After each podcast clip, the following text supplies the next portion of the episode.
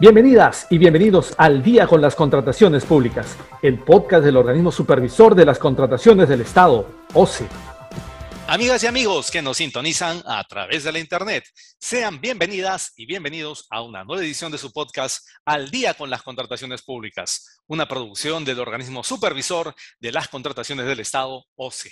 En este episodio, quien les habla, Jan Velázquez, va a tener el agrado de compartir con ustedes los próximos minutos para conocer más acerca de diversos aspectos en el marco de las contrataciones públicas.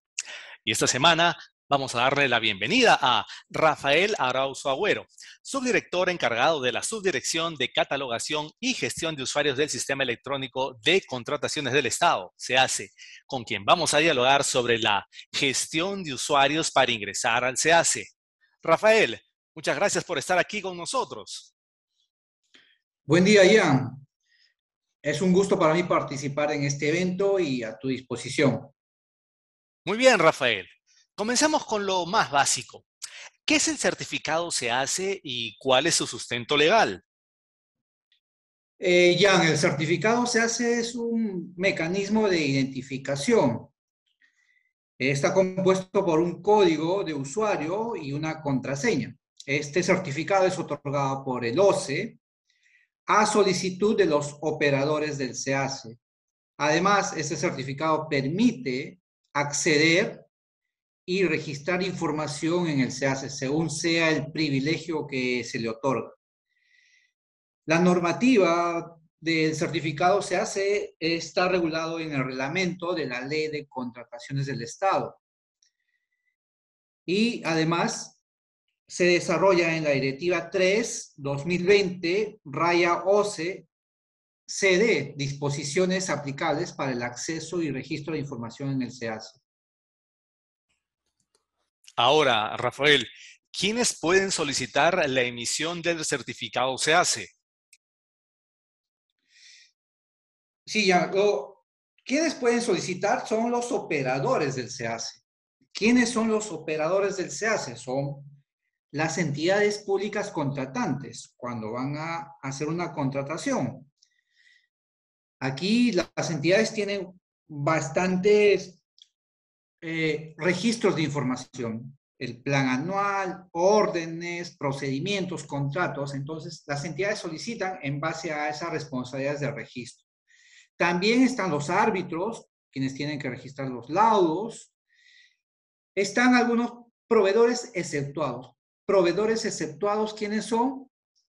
La entidad pública, una entidad que quiere actuar como proveedor no quiere comprar, sino quiere actuar como proveedor, quiere vender. También hay otros proveedores aceptados como las sociedades conyugales y las sucesiones indivisas. Eh, por último, están los centros que administran las juntas de resolución de disputas. Estos son operadores que actúan ya en la fase de ejecución contractual. Y aquí ya quiero, quiero recordar, indicar algo, es que las empresas privadas, tanto jurídicas y naturales, obtienen su certificado, se hace cuando se inscriben en el Registro Nacional de Proveedores.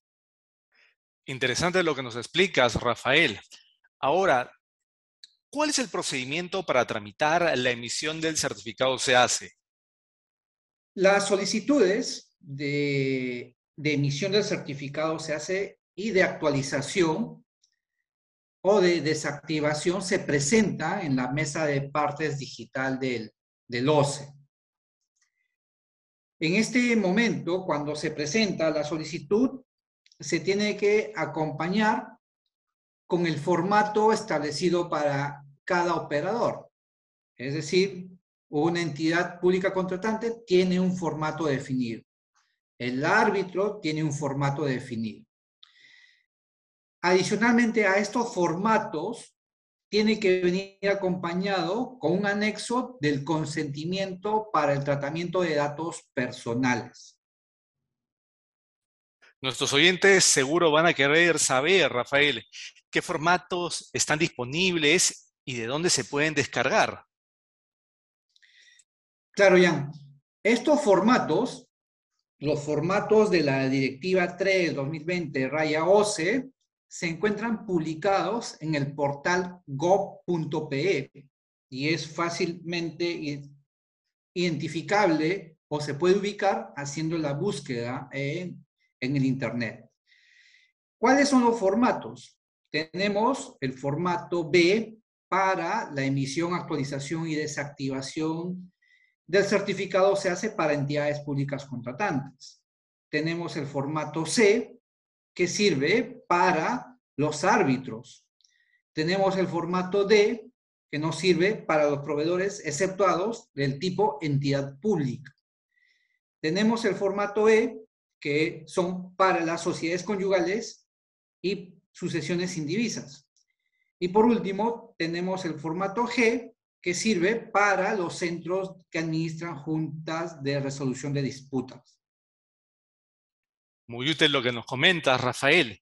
De otro lado, ¿en qué casos se tramita la actualización del certificado se hace? Muy bien. Principalmente la actualización del certificado se hace, se produce por cambios en los datos del usuario, cambios como el correo electrónico, el teléfono. Ya en el, caso de alguna responsabilidad que van a añadir al, al usuario, se incorporan roles, privilegios para que pueda actuar en registrar información en otros módulos, sea el plan anual, sea contratos. Finalmente, Rafael, quisiéramos consultarte en qué situaciones se procede a la desactivación del certificado se hace. Claro, la desactivación en principio es una responsabilidad de, los operadores del SEAS.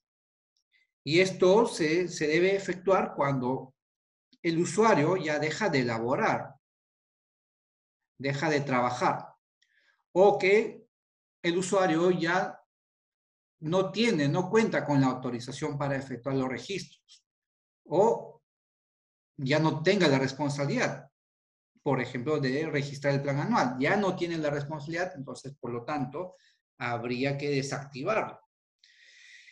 Y por otro lado, el OCE también puede desactivar los usuarios, los certificados hace. ¿En qué situaciones? Cuando los usuarios ya no interactúan con la plataforma en los últimos seis meses. Excelente. Agradecemos a Rafael Arauzo, subdirector encargado de la Subdirección de Catalogación y Gestión de Usuarios del SEACE, por haber compartido con nosotros esta valiosa información acerca de la gestión de usuarios para ingresar al SEACE. Muchas gracias, Rafael. Muchas gracias, Jan, y hasta otra oportunidad. Bien, amigas y amigos. Antes de despedirnos, les recordamos que pueden seguirnos a través de las cuentas oficiales del OCE en redes sociales. De igual manera, pueden encontrar nuestro podcast y todos sus episodios en YouTube y Spotify. Esto ha sido todo por hoy. Esperamos que este episodio de Al día con las contrataciones públicas haya sido de su agrado y sobre todo que la información proporcionada contribuya a lograr contrataciones públicas más transparentes y eficientes en beneficio de todas y todos. Hasta pronto. Siempre con el pueblo. Gobierno del Perú.